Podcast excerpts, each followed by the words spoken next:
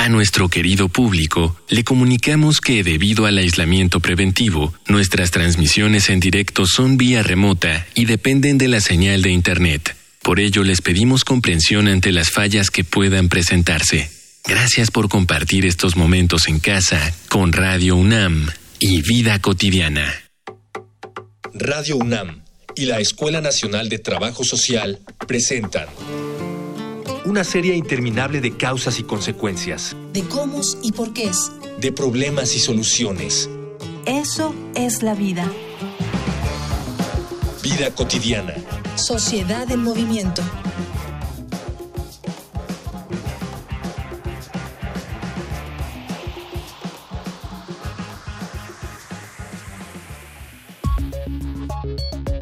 Alrededor del mundo, la COVID-19 se acerca a los 100 millones de casos y ha provocado más de 2 millones de decesos, lo que en muchos países ha colocado a esta enfermedad entre las primeras cinco causas de muerte. Aún así, hay personas que todavía llegan a asegurar que no se trata más que de un resfriado y preponderan las experiencias cercanas a las estadísticas mundiales. Probablemente sea por la cantidad de personas que superan la enfermedad sin que su vida peligre que se ha generado esta idea. Sin embargo, superar la COVID-19 no es completamente un motivo para cantar victoria. El seguimiento dado a los pacientes recuperados ha demostrado que esta enfermedad deja secuelas cuyos síntomas son muy similares a los de la misma enfermedad, a veces manifestados como daño pulmonar o cerebral, insomnio, dolor de cabeza, falta de aire, confusión. A la par de traumas psicológicos, son algunos de los padecimientos de las personas que se han recuperado. Por eso hoy, en Vida Cotidiana, Sociedad en Movimiento, hablaremos sobre los síntomas post-COVID-19 con la maestra Irma Leticia Canela Zambrano, jefa del Departamento de Trabajo Social y Admisión del Instituto Nacional de Cardiología Ignacio Chávez y profesora de la Escuela Nacional de Trabajo Social, y con la doctora Nora Liliana Martínez Gatica, académica del Departamento de Salud Pública de la Facultad de Medicina. Dialogar para actuar, actuar para resolver.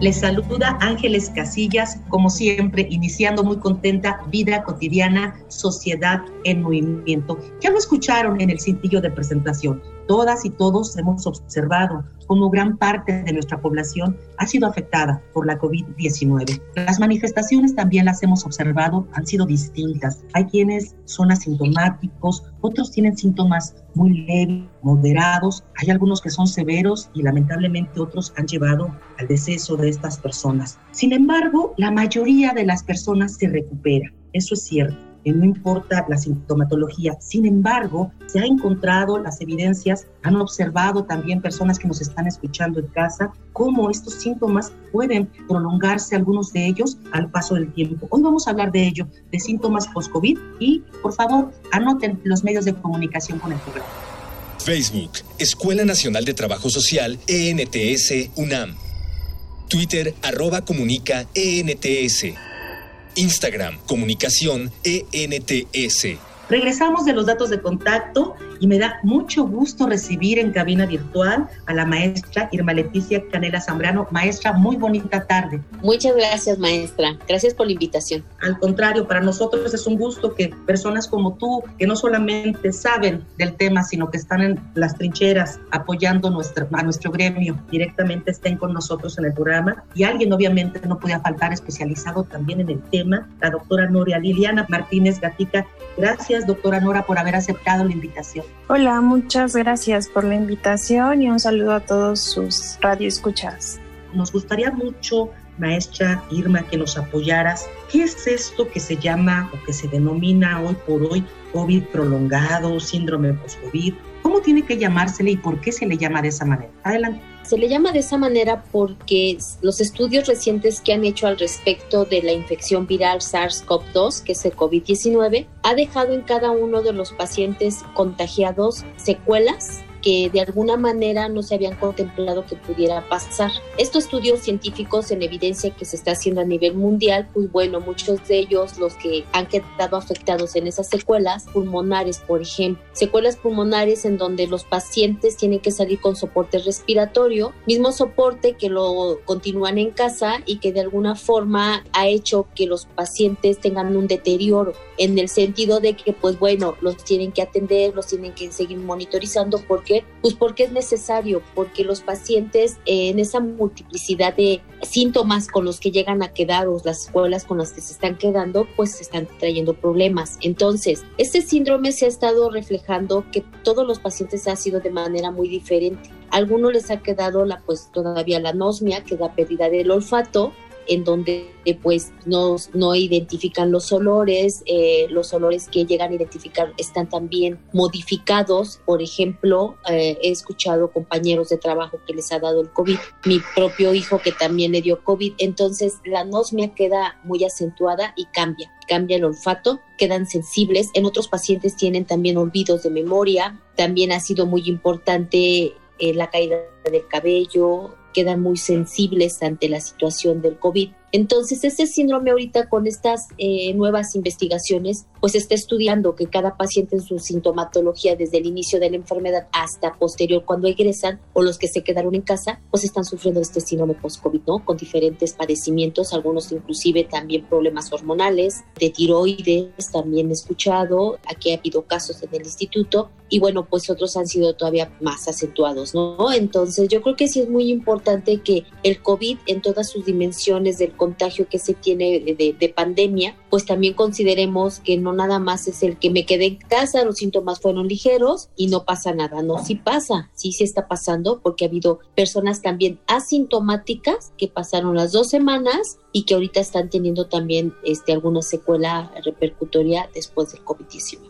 Gracias, maestra. Bien lo señalas tú, esto me gusta mucho, las secuelas que deja la COVID-19. Y a mí me gustaría mucho porque cuando tú nos compartes, habría que apoyarnos en diferenciar y creo que nos puede colaborar muy bien la doctora Nora. Doctora Nora, quizá para las que nos escuchen siempre refieran la palabra síntomas con algo que obviamente el paciente siente, pero ¿cómo podemos apoyarles de manera muy, muy clarita para que puedan diferenciar las personas que nos escuchan lo que son signos de lo que son síntomas y cuáles tú consideras que en tu experiencia han sido los signos y síntomas que más se han visto como prolongados en personas con COVID? Los síntomas exactamente son los que refiere el paciente, que él está sintiendo, percibiendo en su cuerpo. Y los signos son los que nosotros podemos medir y los podemos medir, los podemos ver, entonces eso nos orienta en el diagnóstico del paciente y en su situación clínica en el momento en el que acuden a nosotros.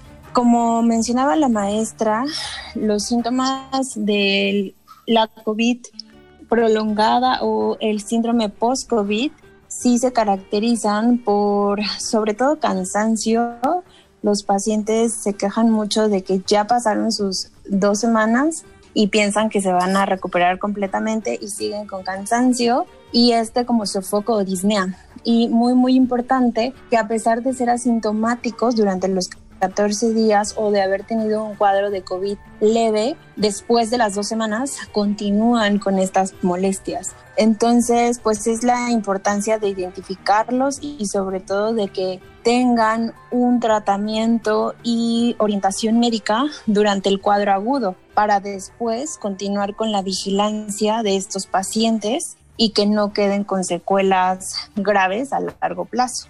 Fíjate que me gustaría mucho, ahorita que señalas esta última parte, que creo que es donde se distingue nuestro programa, en la parte propositiva y también en la que más nos preocupa, ¿no? Uno es saber lo que está pasando y otro es cómo podemos contribuir en su atención. Pero lo vamos a dejar esto para el siguiente segmento. Quiero invitarlas, doctora, maestra, también a una información alusiva justamente a esta temática que nos prepara producción. Vamos a una infografía social. Infografía social.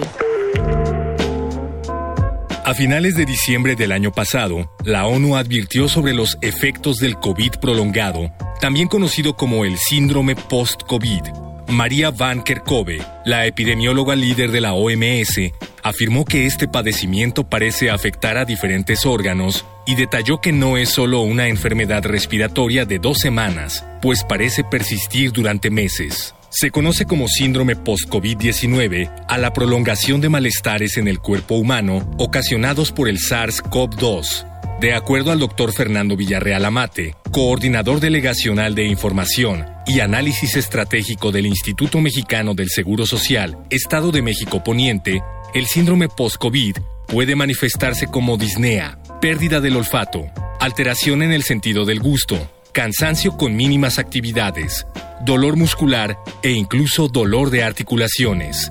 El doctor Villarreal explica que a estos síntomas pueden agregarse trastornos psiquiátricos como cuadros de ansiedad generalizada que pueden provocar insomnio, dificultad para respirar, dolor de pecho y pensamientos negativos recurrentes. Resaltó además que los pacientes que sufren alteraciones en su organismo tras haber superado la COVID-19 deben solicitar ayuda médica, sobre todo si presentan problemas en la oxigenación y dificultad para respirar. De acuerdo con el doctor Alejandro Macías, de la Comisión Universitaria para la Atención de la Emergencia del Coronavirus de la UNAM, no existe propiamente una prueba de laboratorio para diagnosticar este síndrome. Aunque se desconoce el diagnóstico certero, está demostrado que en una alta proporción de los pacientes, el virus entra al sistema nervioso central por el nervio olfatorio y lo infecta causando problemas como la hipoxia feliz, es decir, pacientes infectados con niveles de oxígeno en la sangre extraordinariamente bajos que pueden realizar actividades como desplazarse y mantener conversaciones. A través de redes sociales, personas que padecieron COVID-19 han creado grupos de apoyo para otros pacientes que, como ellos, han superado la enfermedad, pero siguen mostrando síntomas leves, pues reclaman que las autoridades de salud ignoran el seguimiento a las personas en su situación. María Molina Molina, coordinadora de la Unidad Funcional de Intersticio Pulmonar del Hospital Universitario de Belvich y profesora asociada de la Universidad de Barcelona, afirma que se debe establecer una estrategia optimizada en el seguimiento de este tipo de pacientes, pues en algunos casos se podría desarrollar una curación anormal a corto y largo plazo de la lesión pulmonar y un alto riesgo de mortalidad y morbilidad. Estamos platicando con la maestra Irma Leticia Canela y la doctora Nora Liliana Martínez acerca de las secuelas, de estos signos y síntomas que se dan en pacientes que han tenido COVID. Maestra Irma, ¿hay un registro? ¿Está oficialmente establecido quiénes son estas personas, por lo menos en nuestro país, o no sé si a nivel mundial, que tienen estos síntomas post-COVID y cuáles son ellos? Fíjese, maestra, que he tratado de ver la evidencia científica y creo que ahorita en México los estudios de, los post-COVID no, no, yo no encontré.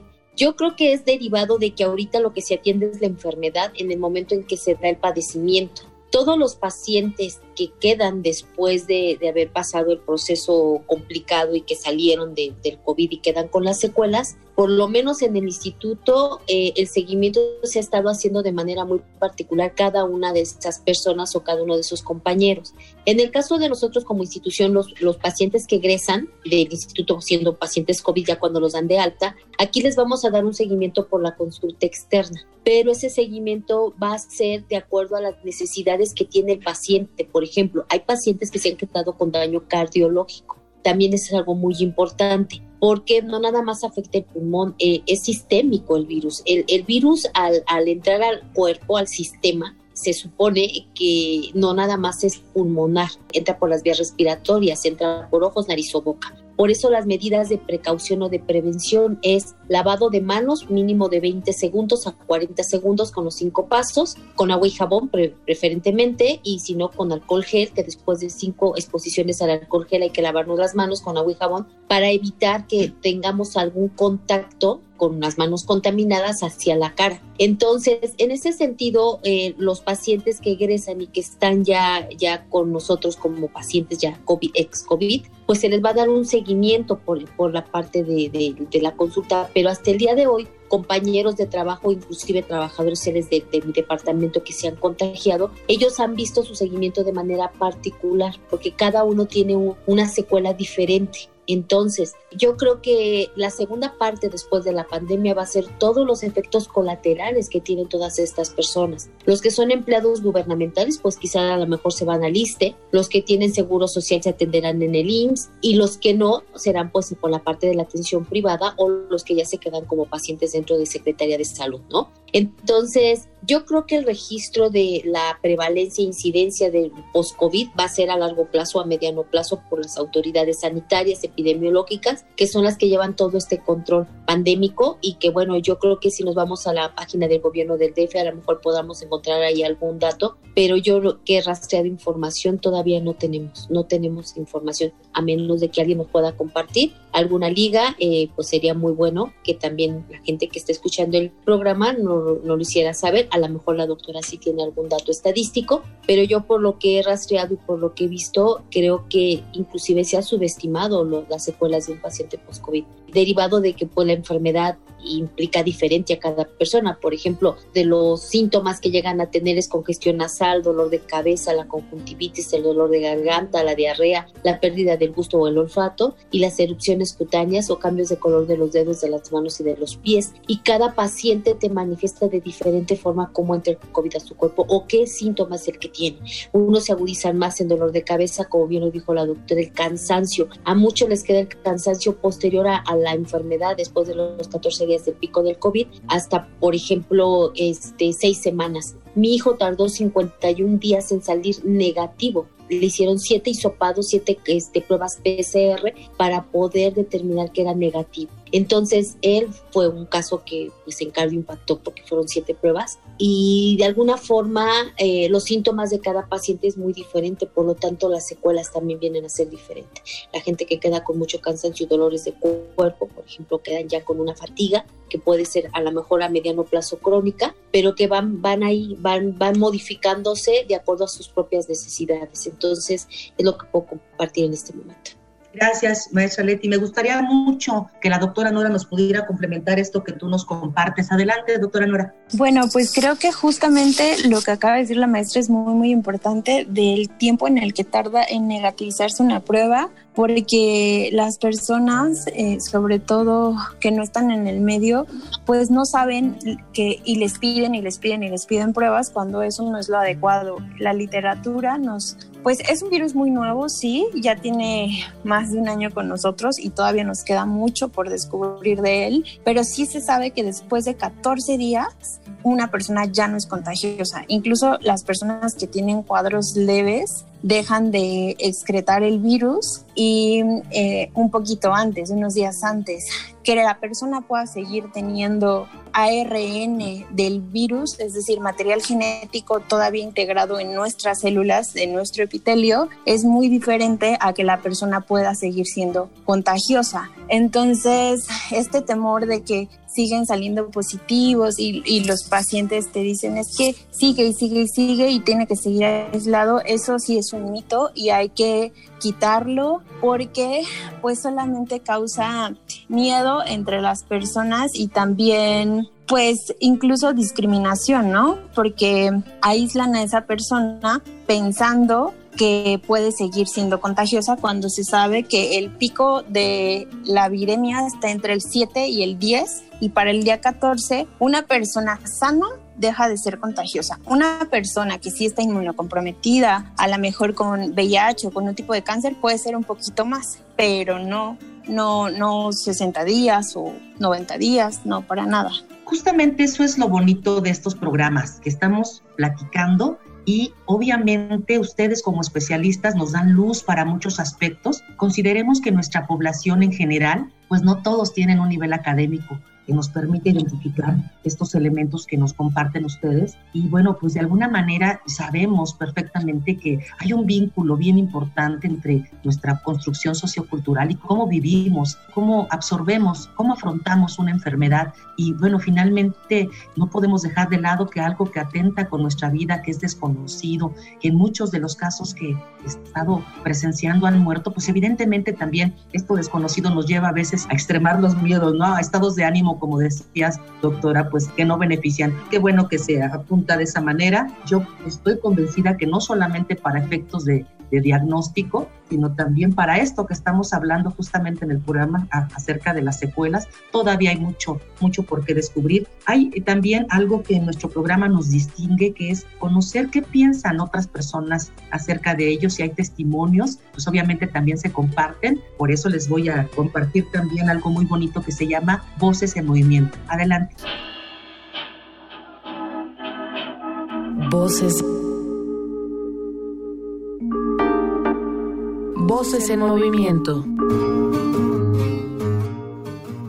Yo soy Carla, tengo 23 años, soy licenciada en psicología y me recuperé de COVID hace aproximadamente 8 meses. Digamos que mi caso fue el segundo caso que en el hospital se encontraba y mi salud después de eso se vio muy afectada tanto física como mentalmente. Yo llegué con convulsiones al hospital fueron aproximadamente 25 minutos de convulsiones y a partir de ese día yo no recuerdo más hasta que despierto en terapia intensiva del área de COVID.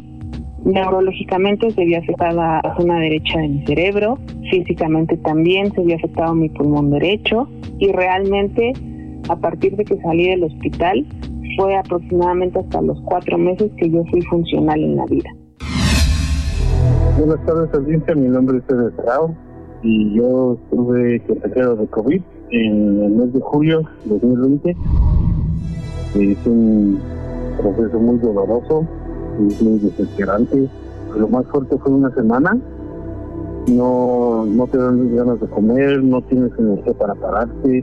Los síntomas que a mí me tocaron es de que me movía muy rápido, se me iba el aire o sentía como son en la garganta y empezaba a toser imparablemente hasta que se iba el aire y se sofocaba. Incluso después de que te recuperas, también tu, tu sistema pulmonar sí, sí, sí queda afectado. Que aunque hagas ejercicio y hagas condición, ya no es lo mismo, no es constante, pero de vez en cuando sí sientes que se te va el aire. Que afectó lo que es mi sistema digestivo ya no era tan regular la piel, la piel te afecta, o sea, como áspera o poquito más grasosa, o todo el tiempo está cambiando tu cuerpo.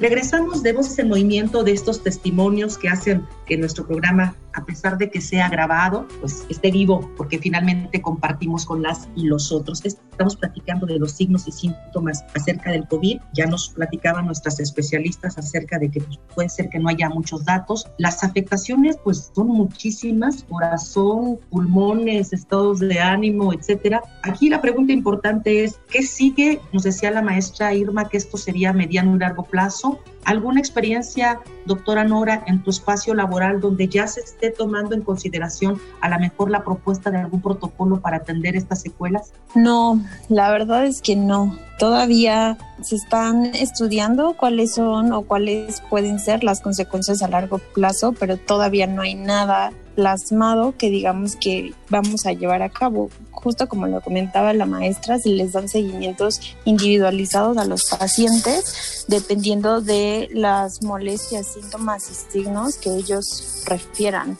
pero no hay ningún todavía protocolo establecido para ello. De las experiencias que, que tú conoces, maestra Irma, cercanas, a, amigos, familiares o gente que está todavía eh, padeciendo con estas, con estas secuelas, ¿han apostado a un tratamiento particular? Sí, de hecho, la gente queda tan sensible ante el COVID y queda con muchos miedos. Creo que aquí algo que nos ha faltado dentro del sistema sanitario y de la parte epidemiológica es precisamente, se han creado protocolos de atención de salud mental, inclusive de la UNAM, eh, de algunas instituciones públicas, porque las personas quedan no nada más sensibles ante la enfermedad, quedan sensibles emocionalmente. Entonces, sí es bien importante con quién acudir. Yo, en mi caso muy particular, y lo pongo sobre la mesa, cuando tuve al COVID en casa, yo no sabía qué hacer con mi hijo. Los protocolos de medidas de seguridad y protección que debe de tener un cuidador primario de un paciente COVID están en la OMS y en la Secretaría de, la Secretaría de Salud de, de México, pero realmente lo vives tan diferente cuando ya lo tienes en casa creo que el COVID cada quien ha experimentado con su propio caso o con la gente cercana. Ahora, algo muy importante que, que también se ha dado, los tratamientos y los protocolos instaurados, no fue lo mismo el paciente uno que el paciente millón, ¿no? O sea, ha habido un avance científico en donde se ha estado estudiando tanto el virus que ahorita ya se puede decir que están protocolos instaurados en las instituciones, pero para atacar en el momento de que se presenta la enfermedad, no posterior a la enfermedad. Ya eso es cómo queda cada persona. Lo que sí puedo recomendar es que acudamos al doctor vayamos al médico, no dejemos pasar más tiempo. Ahorita platicando con una jefe de, departamento de aquí del propio instituto, tuvo en diciembre, en diciembre tuvo la enfermedad de COVID y me acaba de decir que tiene problemas de memoria. Entonces yo le dije, pues yo te recomiendo que vayas al neurólogo para que chequen cómo está esa parte. Eso es lo que tenemos que hacer. No porque ya la libré y porque ya me siento mejor, aunque me siento, me siento un poco agotado, ya va a pasar. No, el COVID en el cuerpo hizo estragos en muchas personas y los que han salido adelante y que no sufrieron ningún deceso, pues yo creo que sí es de considerar que el autocuidado creo que es algo que nos corresponde a los y las trabajadoras sociales, trabajar en la promoción y en la prevención de la salud, y esto es parte de lo que hacemos también dentro de la carrera, es recomendar que la gente se atienda, que no lo deje, porque sí puede ser algo complicado, porque no sabemos qué tanto el virus hizo adentro de tu sistema un daño colateral que pueda tener una repercusión a mediano o a, o a corto plazo en un momento dado, ¿no?